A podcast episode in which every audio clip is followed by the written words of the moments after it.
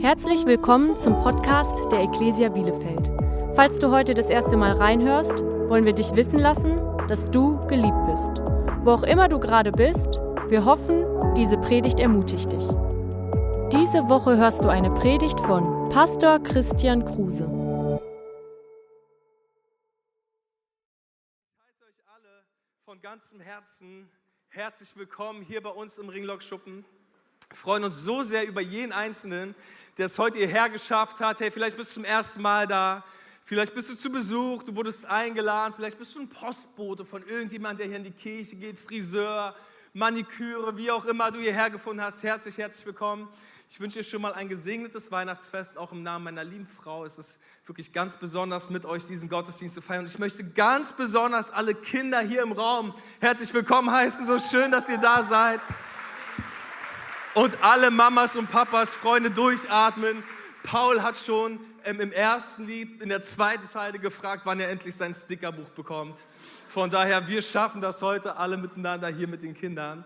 Und wie hammer waren die Kamele? Ich, unser Wunsch war es, dass hier heute nicht über den Stall geredet wird, sondern dass auch ein bisschen nach Stall riecht. Ähm, ich glaube, das ist uns ganz gut gelungen. Ja, ja. Viele Gebete, Fasten und Beten haben das heute gut zu Ende gehen lassen. Ähm, ganz viel Nervosität fällt jetzt eigentlich ab gerade. Mein Name ist Christian Kruse, ich bin Pastor dieser herrlichen Kirche. Ähm, ich werde auch Grille genannt und wie gesagt, ich freue mich sehr darüber, heute hier zu sein. Bevor wir gleich ganz kurz in das gehen, was so mir an, an Text aus, aus der Bibel, aus dieser Geschichte für heute auf dem Herzen liegt, möchte ich euch mal bitten, dass ihr wirklich einen tobenden und großartigen Applaus gebt, dem großartigen Dream Team der Ecclesia, die das hier alles möglich gemacht haben und seit wirklich gestern aufgebaut haben, seit Wochen planen. Freunde, ihr seid echte Helden. Vielen Dank, dass ihr das heute hier möglich gemacht habt. Hey, ich habe mal eine Frage und bitte um Handzeichen. Wer von euch würde sagen, für mich ist es schwierig, ein Geschenk zu kaufen im Sinne von, ich bin schwierig, beschenkt zu werden? Sind hier Leute heute, die sagen, sie gehören zur Fraktion schwierig? Ich bin schwierig, wenn es um Geschenke geht. Du kannst meine Frau fragen, sie sitzt hier in der ersten Reihe, weil wenn ich etwas brauche, kaufe ich es mir. Ich brauche da keinen Feiertag für, ich brauche da keinen Geburtstag für, ich gehe einfach los und kaufe es mir oder bestell's mir. Meine Kinder sind ganz anders, ja, also es ist sehr leicht für den, mein zweijähriger Matti, wenn du ihn fragst, hey Matti, was wünschst du dir zu Weihnachten, ist seine Antwort in diesem Jahr alles. Wenn du, wenn du ihm dann erklärst, warum es nicht alles gibt, dann gibt es Tränen und Wut, weil er möchte gerne alles haben zu Weihnachten. Wenn wir mal ganz kurz über diesen Tag nachdenken, wir feiern heute den Geburtstag von Jesus. Und ist es nicht irgendwie faszinierend? Ich meine, ich glaube, das ist so die einzige Geburtstagsfeier, ähm, die ich besuche im Jahr, wo ich ein, ein, ein, jemanden beschenke und kein Geschenk dabei habe. Ja, wir haben heute alle die Riesensausen und wir feiern alle diese großen Partys. Aber die Tatsache ist doch die, am Ende des Tages geht irgendwie Jesus ohne Geschenk aus. Dabei ist es doch Jesus, dessen Geburtstag wir heute feiern. Und ich will ganz kurz mit uns darüber sprechen, was können wir eigentlich Gott schenken dieses Weihnachten? Okay, was kannst du diesem Baby in der Krippe heute schenken? Ich meine, mir ist das bewusst, ja, es ist Quatsch darüber nachzudenken, was kann man Gott schenken, weil Gott braucht offensichtlich nichts. Er ist Gott, ja, ihm gehört alles. Aber jetzt mal so rein theoretisch, was wäre es, worüber er sich freuen würde? Hätte Jesus eine Wunschliste, was würde draufstehen? Und ich glaube, ich habe so ein paar Dinge, die sich Jesus von uns wünscht. Und dafür wollen wir uns ganz kurz nochmal diese Geschichte mit den Sterndeutern anschauen. Und ich lese das einfach mal vor. Ihr könnt äh, mir, glaube ich, über diese Leinwand folgen in Matthäus 2, die ersten zwölf Verse. Da heißt es, Jesus wurde in der Stadt Bethlehem in Judäa während der Herrschaft von König Herodes geboren. In dieser Zeit kamen einige Sterndeuter aus einem Land im Osten nach Jerusalem und fragten überall, wo ist der neugeborene König der Juden? Wir haben seinen Stern aufgehen sehen und sind gekommen, um ihn anzubeten. Ihre Frage versetzte Herodes in große Unruhe und alle Einwohner Jerusalems mit ihm. Er berief eine Versammlung der obersten Priester und Schriftgelehrten ein. Wo soll denn der Christus nach Aussage der Propheten zur Welt kommen? fragte er sie. In Bethlehem, sagten sie. Denn der Prophet hat geschrieben, O Bethlehem in Judäa, du bist alles andere als ein unbedeutendes Dorf. Dann ein Herrscher wird aus ihr hervorgehen, der wie ein Hirte mein Volk Israel führen wird. Daraufhin sandte Herodes eine geheime Botschaft an die Sterndeuter und bat sie zu sich. Bei dieser Zusammenkunft erfuhr er den genauen Zeitpunkt, an dem sie den Stern zum ersten Mal gesehen hatten. Er sagte zu ihnen, geht nach Bethlehem und sucht das Kind. Wenn ihr es gefunden habt, kommt wieder her und erzählt es mir, damit auch ich hingehen kann, um es anzubeten. Nach diesem Gespräch machten die Sterndeuter sich auf den Weg. Wieder erschien ihnen der Stern und führte sie nach Bethlehem. Er zog ihn voran und blieb über dem Ort stehen, wo das Kind war. Als sie den Stern sahen, war ihre Freude groß. Sie gingen in das Haus und fanden das Kind mit seiner Mutter Maria, sanken vor ihm auf die Knie und beteten es an. Dann öffneten sie ihre Truhen mit Kostbarkeiten und beschenkten es mit Gold, Weihrauch und Myrrhe. Als es Zeit war, wieder aufzubrechen, zogen sie jedoch auf einem anderen Weg in ihre Heimat zurück, denn Gott hatte sie in einem Traum davor gewarnt, zu Herodes zurückzukehren. Okay, wir sehen unsere heiligen drei Könige oder diese Weisen oder die Sterndeuter, wie auch immer man sie nennt. Sie hatten drei Geschenke dabei und die Geschenke sind ziemlich cool, aber wir wollen nicht über diese Geschenke heute reden. Ja, ganz kurz, diese drei Geschenke zeigen uns eigentlich ziemlich genau, wer Jesus war und was er tun sollte. Gold zeigte, hey, dieses Baby wird ein König. Weihrauch zeigte, dieses Baby ist Gott. Und Myrrhe sprach von dem furchtbaren Tod, den dieser Mensch einmal sterben wird. Das Myrrhe steht für einen schmerzhaften Tod. Okay, alles Geschenke, die ihre Bedeutung haben und sicherlich was für eine andere Predigt sind. Aber wir sehen, hey, das hat keiner von uns heute dabei. Die wenigsten von uns haben Myrrhe am Start, keiner Weihrauch, Gold vielleicht der ein oder andere. Aber ich glaube, das ist nicht das, was Jesus von uns heute möchte. Ich glaube, dass wir in diesen paar Versen drei Dinge sehen, die diese Sterndeuter diesem Baby gebracht haben, die viel größer sind als diese Geschenke aus ihren Truhen. Okay, das allererste Geschenk, das du Jesus machen kannst und worüber er sich heute von Herzen freuen wird, ist dieses Geschenk, das Geschenk meiner Hoffnung. Hey, ich will dich heute so einladen, Jesus deine Hoffnung zu schenken. Wir lesen, wo ist der neugeborene König der Juden? Wir haben seinen Stern aufgehen sehen und sind gekommen, um ihn anzubeten. Hey, wann sieht man einen Stern? Man sieht einen Stern nur, wenn es dunkel ist. Ja, man, nur wenn du in der Nacht in den Himmel schaust, kannst du diesen Stern sehen. Und ich glaube, Dunkelheit ist so der beste Begriff, um zu beschreiben, wie die Zeit war, in der diese Könige lebten. Wisst ihr, wenn du deine Bibel nimmst und du gehst ganz zum Ende des Alten Testamentes, dann schlägst du irgendwann eine Seite, blätterst du irgendwann eine Seite um und du bist im Neuen Testament. Es geht ratzfatz in deiner Bibel, aber dazwischen, zwischen Alten und Neuen Testament, liegen 400 Jahre. Theologen nennen diese 400 Jahre die finsteren 400 Jahre, weil es waren 400 Jahre, in dem kein Mensch von Gott gehört hat. 400 Jahre, in, dem, in denen Gott geschwiegen hat. Wo alle sich fragten, hey, ist Gott noch da? Ist er noch interessiert? Es gab keine Wunder. Alles, was sie hatten, waren die Geschichten von früher. Wie Gott früher Wunder gewirkt hat. Wie Gott früher Menschen begegnet ist. Wie Gott früher zu Menschen geredet hat. Und jetzt war 400 Jahre lang Ruhe. Und von Generation zu Generation zu Generation haben die Leute sich gefragt, hey, ist Gott noch da? Es ist so dunkel. Gott, wo bist du? Und dazu kommt die Dunkelheit einfach der Umwelt im ersten Jahrhundert. Ich meine, Herodes war wirklich crazy. Ähm, Herodes hat seine ganze Familie um die Ecke bringen lassen, weil er Angst hatte, irgendeiner wird meinen Thron stehlen. Der war so verrückt, dass er von diesem Baby gehört hat, das geboren werden soll. Und daraufhin lässt er alle Kinder unter zwei Jahren in Bethlehem töten, weil er so eine panische Angst hatte. Herodes war verrückt. Und es war finster. Und ich weiß nicht ganz, wie deine Welt gerade aussieht, aber vielleicht ist Dunkelheit das, was dein Leben am besten gerade beschreibt. Dass du so in dein Leben hineinschaust und du siehst, man, Dinge sind einfach finster.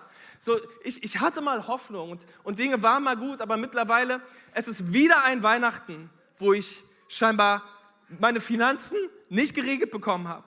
Es ist, ich, ich dachte, dieses Weihnachten würde ich einen Job haben. Ich dachte, dieses Weihnachten hätte ich endlich einen Partner. Wir dachten, dieses Weihnachten hätten wir endlich ein Baby. Wir dachten, dieses Weihnachten würde unser Leben anders aussehen. Und du schaust in dein Leben und du musst irgendwie feststellen, man, Dinge sind dunkel. Da ist so wenig Hoffnung in meinem Leben. Vielleicht ist es auch diese Dunkelheit einfach, die gerade in dieser Welt herrscht. Ich meine, letztes Jahr Weihnachten dachten wir alle, Mann, wir haben es fast geschafft, kommt durchhalten, es kommt Licht so, ne?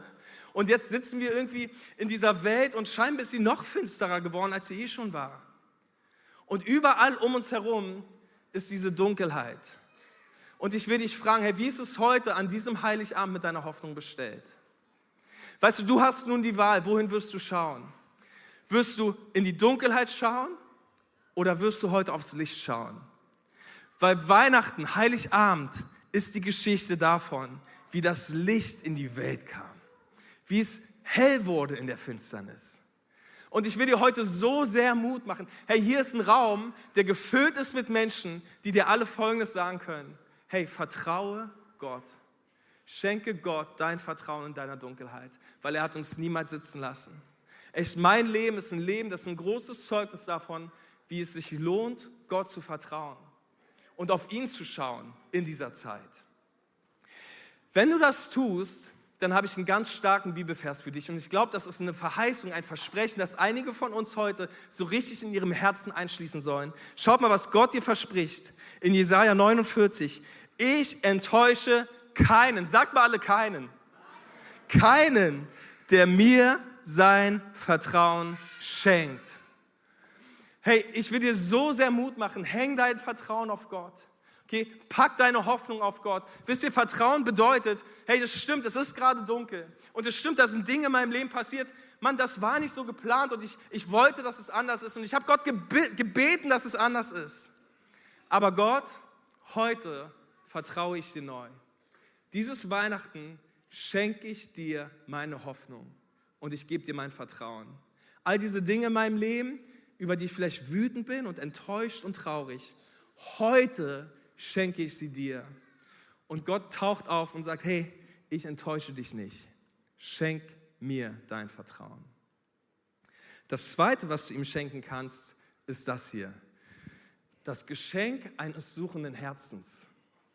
Wisst ihr, diese drei Könige, eigentlich waren sie gar nicht drei, man sagt, es waren um die 50 tatsächlich. Alles voller Könige, ja, alles voller Kamele. Wisst ihr, das war keine, keine kurze Reise. Die Jungs sind zwei Jahre unterwegs gewesen, 1500 Kilometer gereist, auf dem Rücken von Kamelen, durch die Wüste. Ja, gefährliche Reise, überall Räuber, mitten durch die Wüste, tagsüber heiß, nachts kalt, durch Flüsse, Gebirge, Täler, all diese Dinge. Eine unglaublich harte Reise für ihre Suche. Und wisst ihr, dabei war ihnen gar nicht mal klar, wonach sie suchten. Sie haben diesen Stern gesehen, heißt es in der Bibel, und mit diesem Stern kam eine Sehnsucht in ihr Leben. Diese Sehnsucht, etwas zu suchen, wonach sie, was sie brauchen für ihr Leben und wofür es wert ist, loszulaufen und nicht aufzuhören, bis sie es gefunden haben. Und das fasziniert mich so. Sie sind weitergelaufen und weitergelaufen und weitergelaufen und nach zwei Jahren haben sie Jesus gefunden. Und mit dem Moment, wo sie Jesus gefunden haben, wussten sie, unsere Suche hat heute ein Ende, weil wir haben das Kind gefunden. Der Stern, unser ganzes Leben, alles für diesen Moment. Jesus. Hey, ich will dich mal fragen, wonach suchst du in deinem Leben? Ich weiß, wir sind alle auf der Suche. Jeder einzelne von uns sucht nach irgendetwas. Ja, vielleicht suchst du nach Erfolg, Anerkennung, Beziehung, Partnerschaft, was auch immer. Und ich glaube sogar, du findest Dinge. Ja, wir alle sind ja gut darin, das stimmt nicht, ich bin ausgesprochen schlecht darin, Dinge zu finden. Aber wir alle finden immer wieder irgendetwas. Ja, und ist es nicht irgendwie bemerkenswert, dass obwohl du ständig Dinge findest, wie zum Beispiel die Partnerschaft deines Lebens oder die Position oder, oder diese Zahl auf deinem Konto, diese Suche irgendwie in dir nicht aufhört? Weißt du, dass du, du findest Dinge und du dachtest, hey, wenn ich das erlebt habe, dann bin ich sicherlich angekommen. Aber in dir ist trotzdem noch diese Suche. Irgendwie hat nichts von dem, was du findest, deine Suche gestillt. Ich will dir etwas erklären, das so wichtig ist. Und wenn du nichts anderes heute mitnimmst, dann bitte nimm diese eine Sache mit. Deine Suche war schon immer eine Suche nach Jesus. Diese Sehnsucht in deinem Herzen, dieses Umtriebensein, dieses, diese Unruhe, dieses, Mann, da gibt es doch scheinbar mehr und ich will es finden das hat Gott in dein Herz hineingelegt. Das ist, das, das ist deine Suche nach Jesus und du, du wirst immer suchend bleiben, bis du Jesus gefunden hast. Nichts, was diese Welt dir bietet, wird jemals deine Suche stillen. Nur Jesus kann diese Suche stillen. Und ich habe so einen schönen Bibelvers für dich und ein nächstes Versprechen, das Gott uns macht, aus Jeremia 29. Da sagt Gott zu dir und zu mir, ihr werdet mich suchen und finden. Denn wenn ihr mich von ganzem Herzen suchen werdet, so will ich mich von euch finden lassen. Gott sagt, hey, wenn du mich suchst, wenn du anfängst, mich zu suchen, dann wirst du mich finden. Aber schaut mal, da ist eine Bedingung drin. Hier heißt es, denn wenn ihr mich von ganzem Herzen sucht. Ich weiß, hier sind Leute, du würdest vielleicht sagen, hey, Christsein hat mir nichts gebracht. Ich bin unglücklich, genauso unglücklich wie vorher. Ich bin genauso pleite wie vorher. Mein Leben ist genauso ein Mess wie vorher auch. So, ich habe Gott noch nie getroffen. Vielleicht sagst du, Mann, Christsein ist für mich gar keine Freude. Ist irgendwie mit so viel Anstrengung verbunden. Könnte es sein, dass du es noch nie mit ganzem Herzen probiert hast? Könnte es sein, dass du noch nie Jesus dein ganzes Leben geschenkt hast? Weil dieser Text sagt, hey, wenn du all in gehst mit Gott, dann wirst du ihn finden. Wisst ihr, diese Könige haben zwei Jahre gesucht. Und ich bitte dich nicht um zwei Jahre, aber ich bitte dich um ein Jahr. Pass auf, ich bitte dich um ein Jahr deines Lebens. Dass du sagst, in 2023 schenke ich Jesus meine Suche. Ich werde all in gehen mit Gott. Okay, ich werde alles reinlegen in diese Suche und ich werde schauen, ob ich Gott finde, beziehungsweise ob Gott mich findet. Und wann immer die Kirche sich trifft, ich werde da sein. Wann immer ich in der Stadt bin und das ist ein Sonntag und die Kirche trifft sich und das ist an jedem Sonntag, ich werde da sein. Ich werde den Gottesdienst besuchen. Ich werde nicht einfach nur körperlich anwesend sein, sondern ich werde da sein mit einem suchenden Herzen. Ich werde, wenn die Kirche im Januar 21 Tage fastet und betet, ich werde da sein. Ich werde Gott suchen. Ich werde Dinge zur Seite legen, die mich ablenken. Ich werde mitfasten und ich werde alles hineinlegen. Ich werde meine Bibel lesen im nächsten Jahr. Ich werde beten. Ich möchte Gott suchen.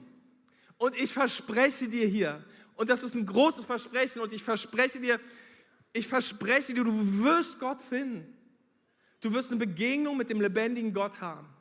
Du wirst in einem Jahr hier sein und sagen, hey Krille, mein Leben ist komplett anders. Alles, alles hat sich verändert. Warum? Weil du wirst Gott begegnet sein. Du wirst Gott erlebt haben. Hey, wenn das nicht so ist, ich verspreche dir, ich suche mit dir eine neue Kirche. Ich komme mit dir mit dahin. Aber es wird so passieren. Du wirst Gott erleben. Du musst es nur von ganzem Herzen tun. Du musst Gott nur dein ganzes Herz schenken. Okay, Gott verspricht dir, wenn du mich suchst, dann wirst du mich finden. Okay, schenke Jesus heute deine Hoffnung. Vielleicht andere, hey, schenk Gott deine Suche. Vielleicht ist es auch dein, dein Ding, dass du sagst, hey, schenke Gott wieder meine Suche.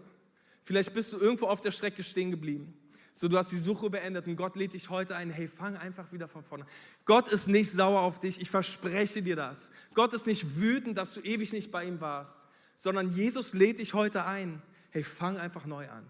Das ist das Schönste, was du Gott schenken kannst, ist ein Herz, das sich nach ihm sehnt und ihn sucht. Und das dritte Geschenk, das du ihm machen kannst, ist das Geschenk deiner Anbetung. Wir haben das gerade eben gelesen. Sie gingen in das Haus und fanden das Kind mit seiner Mutter Maria, sanken vor ihm auf die Knie und beteten es an. Wisst ihr, ich finde diesen Vers fast so ein bisschen lustig, wenn ich darüber nachdenke. Ähm, ich hasse es, deine, dein Krippenspiel zu Hause kaputt zu machen. Ich muss es aber ganz kurz tun, ja. Man glaubt, dass diese heiligen drei Könige niemals wirklich beim Stall waren, sondern dass sie Jesus getroffen haben das erste Mal, als er zwei Jahre alt war. Ähm, und das ist der Grund, warum ich das so ein bisschen witzig finde. Kennt ihr Zweijährige? Ich habe einen Zweijährigen. Die sind verrückt. Zweijährige, Zweijährige haben nichts an sich, was man anbeten möchte. Wirklich, sie sind verrückt, sie rennen rum. Mein Sohn zieht mir an dem Ohr sein Lieblingswort gerade. Kaka. Aber doch, wisst ihr, diese, diese Männer, diese Erwachsenen, diese Gruppe von Männern, sie sehen diesen Jungen und sie sehen dich einfach nur ein zwei Jahre altes Kind. sondern wir, wir haben das sie haben prophetische Einsicht in, in, in dieses Leben. Und sie sehen, wow, Freunde, Gott wird hier gerade Mensch. Immanuel, Gottes Fuß berührt die Erde. Gott mit uns steht hier. Und er wird nicht einfach nur uns bereichern und uns eine gute Zeit schenken, sondern er wird das Leben, dieses Leben leben, zu dem wir eigentlich berufen sind, aber keiner von uns es hinkriegt, ein sündfreies Leben. Und am Ende seines Lebens mit 33 werden sie ihn nehmen und an ein Kreuz schlagen. Und er wird furchtbar sterben. Warum? Für uns, für dich und für mich, um uns von unserer Sünde zu befreien. Deshalb ist Jesus der Retter. Deshalb singen wir von einer Rettung, die stattfinden kann. Weil Freunde, hey, ich will dich nicht beleidigen, aber du bist verloren, wenn du noch deine Sünde selbst trägst. Weil es ist deine Sünde, sagt die Bibel, die zwischen dir und deinem Gott steht. Es ist die Sünde, die dich von Gott trennt. Aber Jesus, und das ist das Evangelium, die gute Botschaft von Jesus, kam auf diese Erde, um für deine Sünden zu bezahlen. Du musst deine Sünde nicht tragen. Du kannst sie einfach ans Kreuz bringen. Du kannst einfach dieses Geschenk annehmen, dass Jesus dir dieses Weihnachten machen möchte, dass er deine Sünden trägt.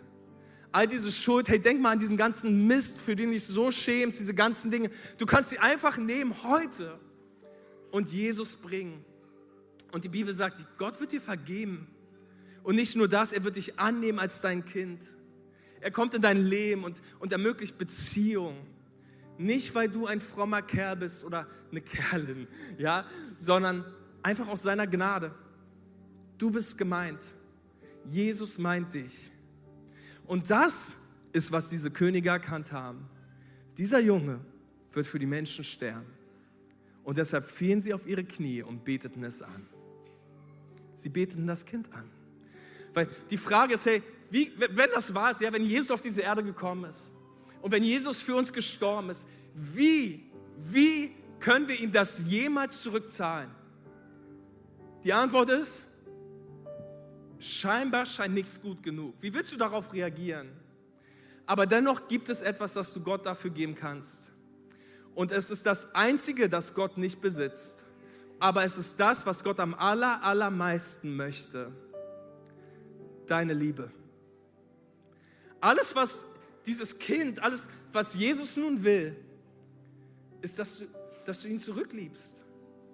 Und das ist die eine Sache, die er nicht automatisch hat, aber die eine Sache, die er am allermeisten von dir will. Er will dein Herz. Er will deine Anbetung. Und die Frage ist, hey, was wirst du ihm heute schenken? Das Schönste, was du ihm schenken kannst, ist dein Leben. Dass du sagst, Jesus, hier ist mein Leben. Ich habe das heute gehört und ich habe das Gefühl, ich bin gemeint. Hier ist mein Herz. Ich schenke es dir. Ich möchte uns in einen Moment des Gebets einleiten, hineinleiten. Und ich würde uns mal vielleicht bitten, dass wir alle die Augen zu machen für einen Moment.